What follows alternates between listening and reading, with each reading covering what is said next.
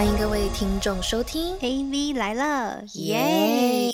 Hello，大家好，我是也还在想要不要念 MBA 的 Vivi，Hello，大家好，我也是在纠结要不要念 MBA 的 Ariel。欢迎大家回到 AV 来了。耶！好，我们今天呢要来聊一个，如同就是我们刚才两个人讲的这个 MBA 的话题，就是相关于职场相关的话题。然后，因为我觉得呢，就是因为我们的第二季的开始是有点想要跟第一季有点不一样，也可能是因为我们两个人可能最近 focus 的事情不一样啊，还有可能到了三十岁，就是想法上面有一些改变。所以，就是我们在第一季的时候呢，我们就会聊了很多，比如说两性啊、自我成长啊、星座相关的话题。那我觉得我们这一季其实我跟 Ariel 就讨论了，就觉得说我们其实可以多增加一点这种职场啊，然后还有我们可能自我疗愈方面的这样子的系列的话题。那今天呢，我觉得今天就特别的棒，就是想要来，我们就突然的想到了我身边就是可能有一个还不错，然后可以讲这个 MBA 的这个人，那就是就是目前就是在美国常春藤念 MBA 在读的学长，然后 A.K.A 我男友 Sean，然后来跟大家分享一集 MBA 的相关话题。欢迎 Sean。嗨，大家好，大家好，我是 Sean。那个，谢谢 Vivi 还有 Ariel 的邀约，让我可以来上你们的节目，然后跟观众朋友们来聊聊。这一集其实蛮有意义的，因为就是这是你第一次就是在这个公共公共场合就是官宣，然后顺便就是邀请到这个就是能力很棒的男友来为我们分享这 NBA。就像你刚刚讲的，其实就是三十岁，其实我觉得相信身边我们也很多朋友，或者说我们的听众朋友，就是也会想说要不要再进修这件事情，因为我觉得在超过的时间的话，我们脑袋应该就有点跟不上了。所以今天就刚刚好，就是分享这个有意义的一个跟读书啊、职场啊，或者大家可能会有在思考的这件事情，然后同时你又官宣了你的男友，对啊，官宣是其次啊，主要是因为我觉得我们真的都到这个年纪，就是会想要去想一下，就是可能有有关于职场的话题啊什么的。因为其实我之前也有 invite 过 Sean 来上过其他的 topic，就比如说什么金牛男啊，或者是你有想过他可以来聊聊他的一些很专长，就比如说红酒啊或咖啡，这些都是他很喜欢的我都有。听说，对对对对，算是一个蛮多就是长处的一个男生呢。他有很多兴趣啦，可是因为他就是觉得说他来第一次来参加，就是想要来聊一些比较就是他现在 focus 的事情嘛，所以我就觉得，嗯哎、那刚刚好，我们两个刚好就对上了，就想说，那不然来聊一集 MBA 好了，这样。好哦，那我们就来听听我们的尚学长来怎么说。好，就其实去年呃贵节目就有邀请我来上那个星座专辑，代表金牛男来做分享，但我其实比较害羞，所以我当时其实也想要找另一个也是金牛座的好朋友一起，就是来上节目。那让我在这边点名一下我的好朋友陈先生，如果你现在正在收听，请你下次跟我一起来上这个金牛男特辑。对，哎，真的，我们缺金牛男，然后谢谢那个就是 Vivi 男友，然后上学长，还有就是你知道为我们的节目就考虑周到，哎，这真的要再对三谢谢他。对，因为他刚才点名的那位陈先生，其实算是台北蛮帅的一个帅哥，然后就是也是哦，真的吗？对对对对，希望就是陈先生有听到我们的呼喊，然后可以下一次来陈先生欢迎哦。对，那我们要从那个就是问题开始吗？对啊，我们就前面就不要再多说了，我们就马上进入，就是我们今天要来聊的这个 MBA 工商管理硕士的问题。那第一题就是呢，就是上你觉得什么样的人就是比较适合去念 MBA？对啊，这个问题其实问的非常好。那但我想要在正式就是我回答之前，我要先打预防针，就是我其实是因为我自己觉得我蛮幸运，然后身边很多朋友，然后都是各个呃很厉害的 MBA 的名校的校友，然后我是在申请的时候透过他们的帮忙，所以我今天才有办法坐在这边跟观众们做分享。对。哦，对，所以我现在要等下要做分享的是我自己的经验，跟我观察身边一些同样是 MBA 的朋友的经验去做的一个算是不专业分享。好的，好啦，这个免责声明也是就是马上讲出来了这样子。好，然后呢，因为我们先跟听众讲一下，因为上他其实是是去念美国的 MBA，那当然如果这世界上还是有其他的一些 program，就比如说在英国的啊，或者是在新加坡啊，或者是在台湾也有，大呃中国大陆也有，所以其实我觉得今天他来分享的内容会比较 focus 在美国 MBA 的部分。那上你要来回答了吗？你觉得什么样的人适合去念 MBA？呃，我觉得帮观众归类一下，大致可以分成三种情况，那也是很常见的三种。就第一个是你会有长期的目标，这是需要这个 NBA 的。然后第二种是你在考虑转换你的职涯跑道。然后第三种的话，就是你是想要训练你的领导能力啊，未来想要当一个企业的领导者这样子。那我从细部开始讲一个。每一个往下讲，就是你如果第一个是长期需要 MBA 的，那你申请之前你要先考虑说你的长期目标，就是说这个 MBA 到底是不是能帮助你更容易达成这个目标。就假如说你是想在某个行业里头升职成为高阶主管，然后呢，在在你们这个行业里头，你观察高阶主管大部分都有 MBA，那很有可能这就是一个像是条件，对，嗯，所以这就是为了升迁，那这这是一个很好的理由。然后第二个转换职涯跑。道的话，就是说商学院当中，你会有机会可以面对各式各样的产业，然后也有很多广泛的不同的一些业务的问题，然后所以你可以训练你不同的工作职能所需要的技能，所以呢，很适合说你进来念 MBA，然后呢出去之后是做跟你之前稍微有点不一样的产业或工作这样子，所以是转换。然后第三种就是你想要训练的领导能力，但其实不是 MBA 才能训练领导能力啦，但它只是一个算是。一种其中一个很好的途径，因为譬如说商学院，它会有很多可以让你认识很多的人脉，然后可以有很多的课程、很多的活动，都是需要就是大家一起团队合作，在这过程当中，就是会渐渐的、慢慢的让你耳濡目染，然后让你训练起你的领导力，这样子。所以这是以上三种比较常见的类型，那观众可以去自己审视自己是不是属于其中的某一种。了解，哎，那我这边有个小问题，我想要请问向学长，就是说，那以上。这三个，你觉得适合念 MBA 的原因？那你自己个人当初就是决定要去念 MBA 是什么样的契机呢？哦，我个人哦，我之前去念 MBA 前，我是就业于就是医疗生计的产业，对，然后所以呃，我念 MBA 完了之后，我其实也有考虑想要转换职涯的跑道，然后也会想要同时像是第三种训练我自己的领导力的，未来想要成为一个企业的领导人。了解，那跟各位听众讲，他其实准。备的很充足，然后呢，他就是现在就觉得说，突然有一些发问，然后他会不知道要怎么接。没有，他讲的很好啊，那就是想知道他个人是一个什么样的出发点嘛？那我相信就是说，他的出发点可能也可以 inspire 很多我们的听众，因为其实像我自己个人，就是对于 MBA 这件事情也是犹豫了非常非常之久，因为就是你知道，基于家人对于这种学历的要求，然后还有这种你知道吗，爸妈的期望吧，那就是我自己对 MBA 这件事情也是观望很久，所以我觉得今天可以邀请到一个呃，在这样子名校正在读的这个 MBA 的学学长。然后你知道吗？亲身参考，我要好好抓住个机会发文哦，不要紧张，我会就是这样当做就是你知道立我自己的一个机会这样子，没有问题，就是任何问题都可以问，就是反正事后我会再就发票再寄到你们你们公司这样子。好好，等我回去请他吃顿饭，这样够 OK 吗？好，那下一题的话，你要问的是申请 MBA 又需要什么样的基本条件呢？OK，这个问题的话，我觉得第一个条件也是就是最现实的条件，就是学费，因为 MBA 的学费其实真的不便宜，就不管是在美国还是在欧洲的 MBA，那就读期间其实基本上你也是没有办法同时工作，因为你你又要付出学费，然后你又少了收入，所以你应该要第一个确认自己或者是自己的家。里家人有没有办法去 support 你有这样子的经济条件去去念书？嗯，对。然后第二个的话就是你的呃学经历，就是说相较于一般的硕士学位，那商学院就 MBA 这是它比较倾向招收一些已经有工作经验的申请者，大大约通常是三到五年，至少会三到五年平均。所以你去念商学院的学生平均年龄大概在二十八到三十岁左右。对，因为比起大学毕业，学校认为说你有一些工作经验之后，你会更了解一些基本的商业运作的方式，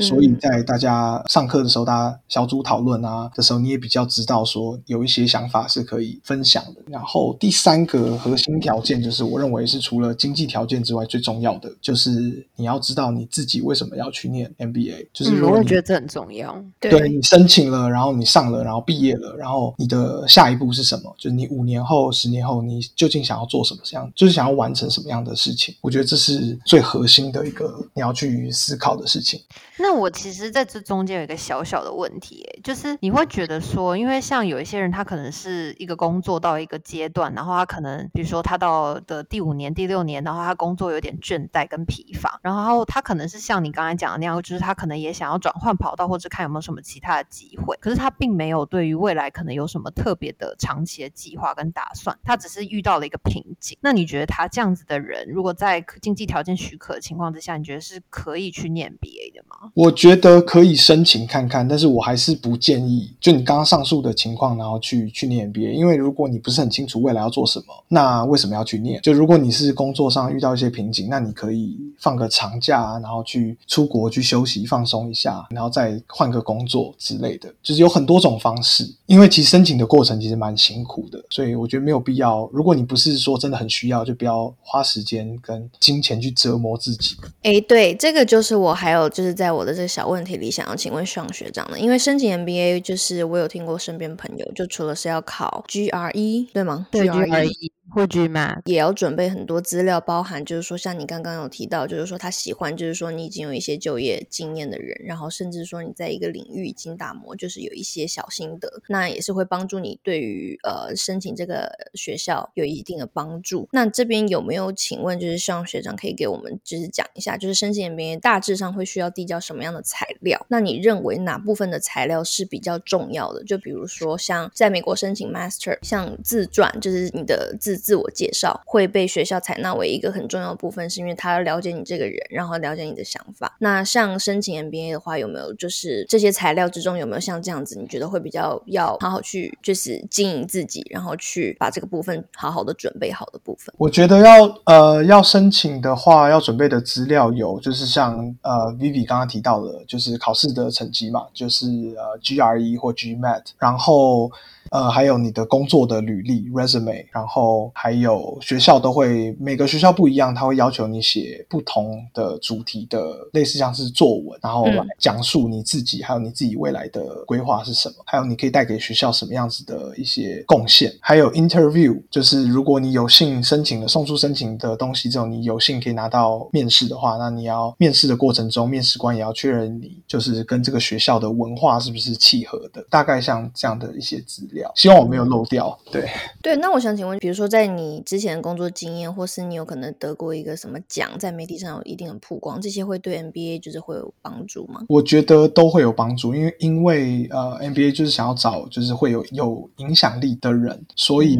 不是说你一定要很传统的在某个大公司，然后做某个职位，然后才有办法有影响力。我觉得影响力是可以各行各业各种，就算你是做义工没有收入的啊，对社会有贡献，但是你是有。影响力的，我觉得这都是呃，都是亮点，可以都是一些亮点可以去去写的。了解。那这样子的话，学校会就是去看这每这，比如说所有的这些 apply 要来读 MBA 的这些人，他们的所有的这些资料，然后会去，比如说每个领域或各个方向、各个才能的人都会找一点这样吗？还是说他可能还是会有一些先决条件？就比如说，可能他大学成绩要不错，GRE 要不错，就是一个第一个门。槛，然后之后才会看这些所谓的经历啊或什么的，就它的比重是怎么样？这个问题我觉得很有艺术，因为因为以我自己是申请者，我觉得他们学校。的这个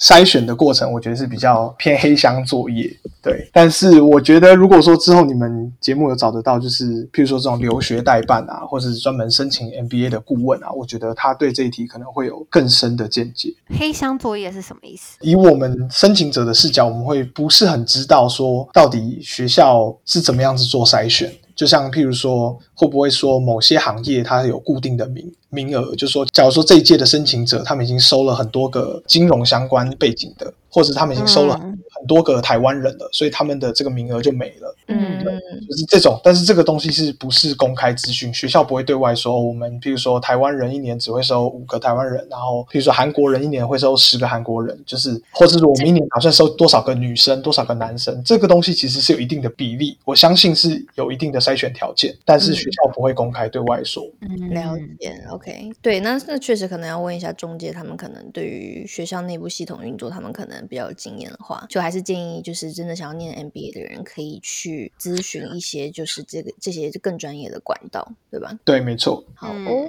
好，那我们就是以一个就是在念 MBA 的人的角度去回答一些我们接下来的问题。我们也有一个问题，就是说，那 MBA 毕业后就是会有什么样的就业方向啊？因为其实好像很多人去念 MBA 都是想要升职嘛，就是跨领域，然后可是又要有点类似念完之后可以有一个跳板，然后可以跳到别的行业，可是而且得到了更高薪嘛。那我想知道，就是这个前四大高薪，就是高薪资回报率的行业是哪一些？OK，这个问题超级棒的，因为呃，我因为这个问题，我有特别就是去做一些呃 study，然后我有去我们自己的，因为我们 Cornell 的网站，就是会商学院网站会有公布前一年的毕业生的就业报告，在哪些行业，然后平均年薪多少，平均的签约奖金是多少这样的资讯。那我相信其他学校也有类似的公开资料，所以我以下我要分享的是我们的二零二二年毕业的资料，总平均的话是十五万五千的平均年薪，然后另外有三万八千。美金的签约奖金，所以两个加起来其实其实是差不多十九万多，将近二十万美金，所以差不多六百万台币。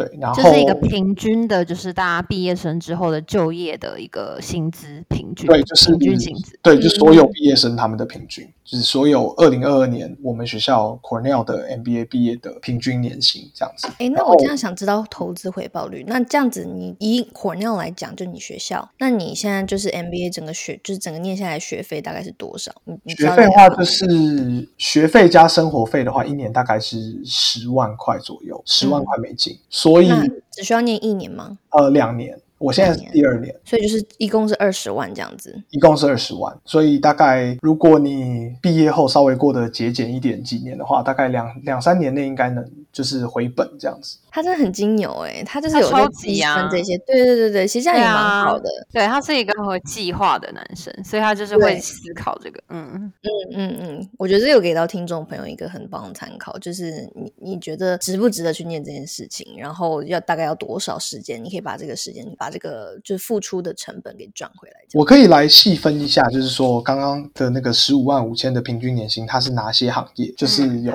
三大行业，就是第一个，这也是现在目前。应该是念完 MBA 最主流的三个方向。就第一个的话是投资银行，我们学校有大概三十九个 percent 的毕业生是去了投资银行。然后，嗯，公司的话就像是类似像是高盛、呃 Goldman Sachs，然后 JP Morgan，然后 Morgan Stanley、Jeffries 这些投资银行，然后他们的平均年薪是最高的，是十七万到十八万的平均年薪。不含签约奖金，然后第二个是管理顾问，我们学校大概有三十个 percent 的是去管理顾问，然后很有名的就是像是呃 McKinsey 就麦肯锡，然后 BCG、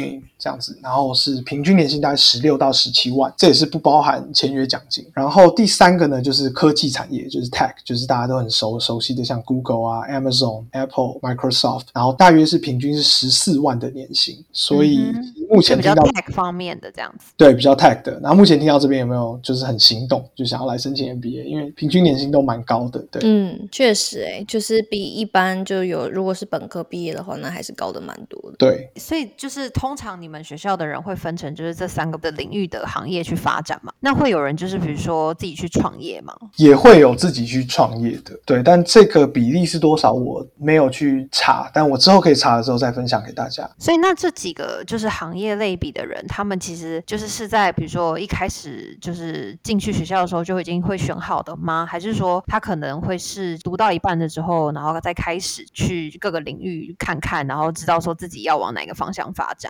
我觉得目前看起来是有一半一半，就是很多人是一进去的时候就很确定目标，说我就是要走科技产业。但是有可能他在摸索更了解科技产业的过程中，他觉得说，哎，他自己也很适合管理顾问，所以呢，他就转到了管理顾问，然后最后毕业。之后呢，反而进了是管理顾问业这样子。也有，嗯，了解。好，哎，那在这边呢，我有一个问题还想再请教向学长，就是当初就是因为像目前你就读的学校是 Cornell 嘛，嘛，那当然是很好很好的学校。你可以方便跟听众朋友 share 一下，它是现在目前全美 MBA 排名的第几名吗？这个我上次看的时候，因为很有很多不同的就是排名的网站或者是机构，然后我们上次学校很兴奋的宣布说，我们在某一个网站它的排名好像有往上了，好像是第十还第十一这样子。嗯，对，但是这个东西其实呃，我没有要引发一些那种学校之间的战争，就每个学校都会去找一些可能自己学校排名比较前面的一些网站，然后来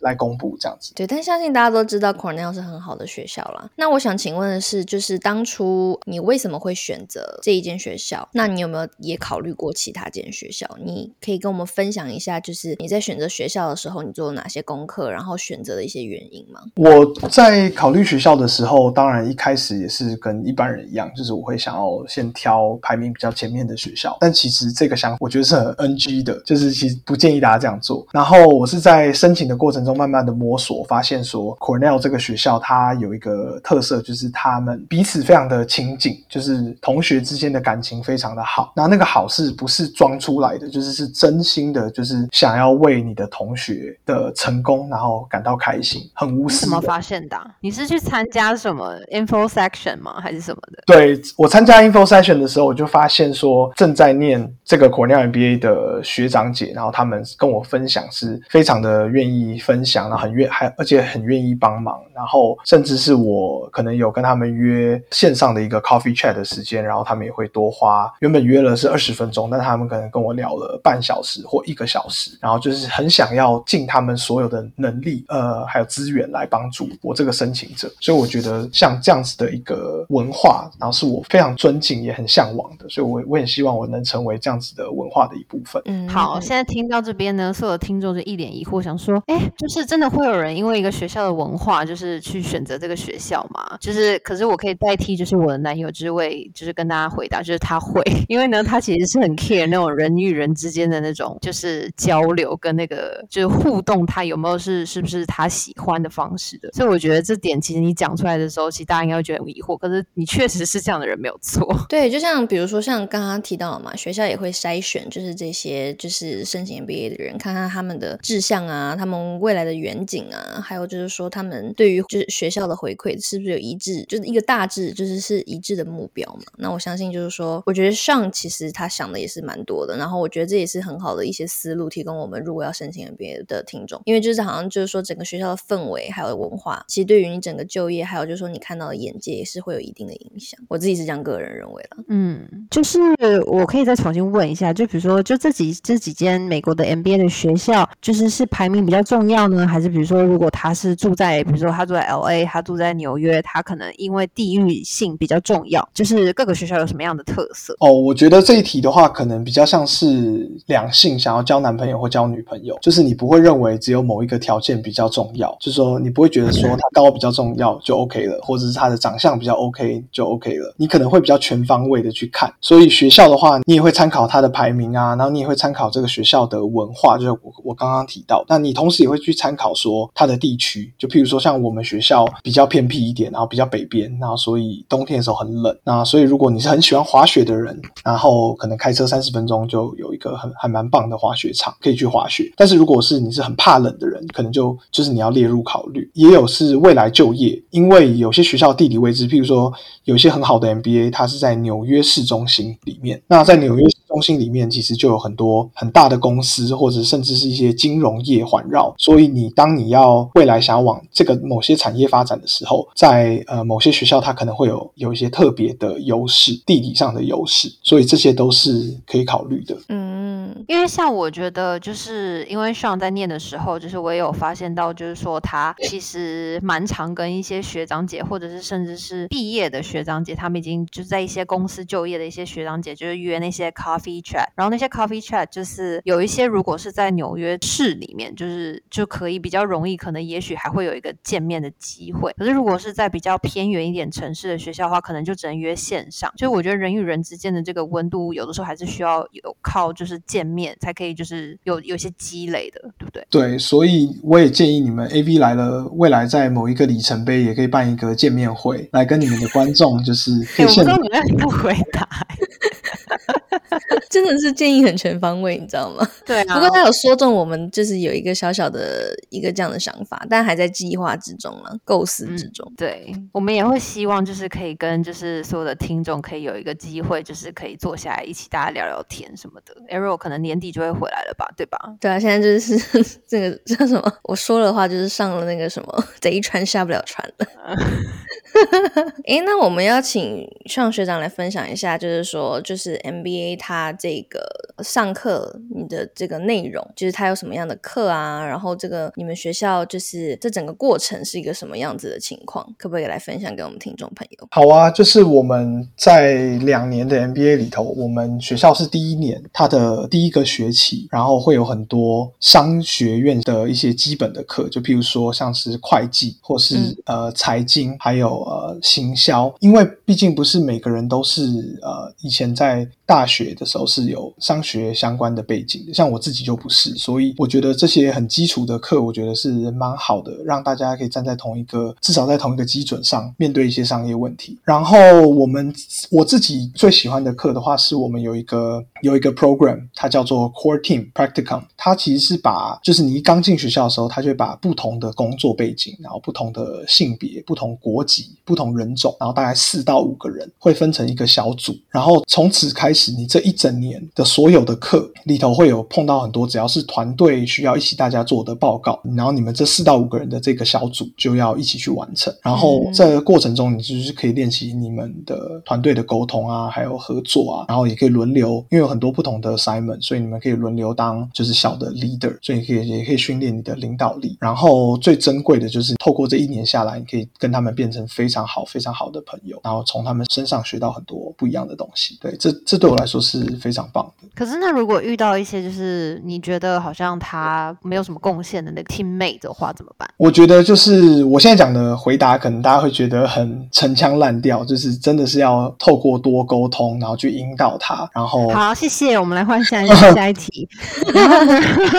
对，你们这一堂课是维持一整个学期，对不对？就是如果是你一开始分组分到的话，就是比如说就这三四个人，然后就会是同一个组里面的人，然后就要完成到这个学期结束，对不对？对不过像像学长刚才讲的，就是练习人与人之间的沟通能力，估计这也是学校的一个用意吧。因为就是 你不可能永远就是会分到一个很好的团队的那个队友之类的，但是啊这是就是现实。这个就是现实，这也是社会的现况。所以其实 M MBA 也是像一个小型社会，去让你就是模拟未来出社会的这种人与人之间互相就是协作的一种情况，是这个意思吗？对，就是这个意思。但是我觉得说，如果你进去了一些你蛮喜欢这个学校文化的 MBA 的 program 的话，其实基本上你不太会遇到什么很奇怪的人。所所以大部分你碰到的结交的这些队友，我觉得都是人品都很好，然后也都很上进，然后都是很有很很有能力的。了解。诶，那基于这样子的话，那你们学校有没有一些比较特别的课程，就是可以分享给我们听众朋友，就是听听看，就是说比较有趣啊，或是有帮助啊，或是有印象的这种？我们学校有一个蛮有名的，是因为我们 Cornell 这个学校它的呃旅馆相关的科系是很有名的，所以旅馆的那个学院它有让大家可以去上一个它的红酒的品酒课。那我自己是因为我非常喜欢就是喝葡萄酒，所以我有计划要去上，但是我目前还没有去上，原因是因为我的就是想要拿的课的时间跟那堂课是有冲突的，所以我看能不能有机会在我毕业之前有可以去上那堂课，然后之后可以再来跟大家做分享。这还蛮好玩的，因为以前我学校上大学啦，我们有一节课是那个 human sexuality，就是在讲 我知道这个的。那 节课大家都疯抢想要上，你知道吗？所以 MBA 还是还要比较正经一点了，还是你知道？对啊，因为我因为对对对，因为我刚才也在想说，就是他讲的这个课感觉也是蛮震惊的哈。因为像我以前有一堂课也是，就是好像就是 field trip，然后老师就会带我们去看 Seattle 全部的博物馆，嗯嗯，然后就是每个礼拜都要看不同博物馆好。像小学生哦，好可爱哦。好，那 MBA 的课好像感觉确实比较适合大人诶，很成熟诶。但是就是如果可以在之中学到一些关于红酒的知识，其实就是就是在朋友之间呢，或者出社会之后，就是社交或应酬，感觉也可能会有点小小小小的帮助。I guess，我觉得是应该呃很有帮助，因为我自己身边就有一个呃 MBA 的一个朋友，他我听说他是他的在申请工作的时候，然后因为他的这个红酒的兴趣，然后跟面试官聊了很多，然后最后也很顺利的就录取拿到那份工作。所以其实很多这种兴趣啊、技能啊，我觉得在职场上都其实算是蛮有用的。嗯，对，然后如果你是很喜欢喝酒的人，你也可以用去了解红酒这样子的方式来包装自己，不是说好像自己就是像是一个周末出去喝酒的酒鬼一样，就是我是在练习，我是在学习，把它当一个知识，给给出一个理由来这样子。对，给出一个很正当的理由来让自己摄取酒精。诶，他这个建议我我有采取哦，我现在开始听听进去了。不要毫无目的的喝酒。可是我觉得确实诶、因为我感觉你 MBA 的同学们就是也是平常也会培养就是喝酒的这个兴趣诶、因为确实大家都还挺会，就是可能这是一个社交技能吧，对不对？嗯，对，我觉得这这绝对是一个社交技能。还有大家的一个共同话题啦，可以就是有一些东西可以讨论啊，就是交流一下这样。我听说，像是也可以跟大家分享。我听说，就是也有一些行业会用说喝酒来判断你这个人是什么样的一个人，就是他会让大家喝很多酒，然后在比较多的酒精下，可能你的真实的那个人品会慢慢呈现。就是如果你酒品不好，可能你人品也不是那么的好，所以他也会用这个方式来看你是一个什么样子的人。哇，这哪一家公司啊？哎，这点也是我相信的呀，酒品见人品啊。嗯，诶 row 你好适合去参加这个 interview 哦。不是我好，我现在激起了我对 MBA 的一些，你知道吗？开始就觉得，哎，这是一个好玩的事情，哎，它是某一些公司会运用在就是 interview 的某个环节的的的这样的事情，是不是？它是在呃，不是在 interview，interview 当然不能喝酒啦，我我怕误导观众，觉得说 interview 是要放一放一杯酒在旁边，绝对不要。对，你可以 interview 之前喝一杯，帮助自己放松。但是呃，这个环节是比较是在于一些一些 networking 的活动，就是在你拿到 interview 之前，可能有些呃产业它会办一些 interview 的活动，然后让你认识他们公司里头现在正在职位上的某些人。然后那种场合，他可以办在一些是有酒精啊、有食物啊的那种社交场合。然后呢，就让大家喝一些酒，然后呢来放松，然后再聊天，然后看你是什么样子的人，来观察你。嗯，嗯，所以就等于说他们的 HR 也会在那个场合里面，就是跟大家聊聊天这样。会的，会的。那酒品太差会被开除吗？就是想就大哭大闹这样，是不是？酒品太差，摔杯子之类的。